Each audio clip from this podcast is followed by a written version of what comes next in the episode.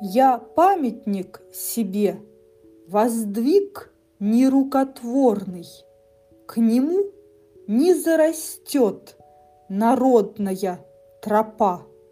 Вознесся выше он, главою непокорный Александрийского столпа. Нет, весь я не умру, душа в заветной лире Мой прах переживет и тленья убежит.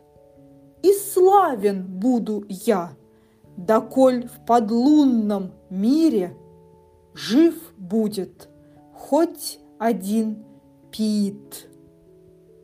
Один из первых и самых известных памятников поэту находится в городе Пушкин. Автор проекта – скульптор Роберт Бах.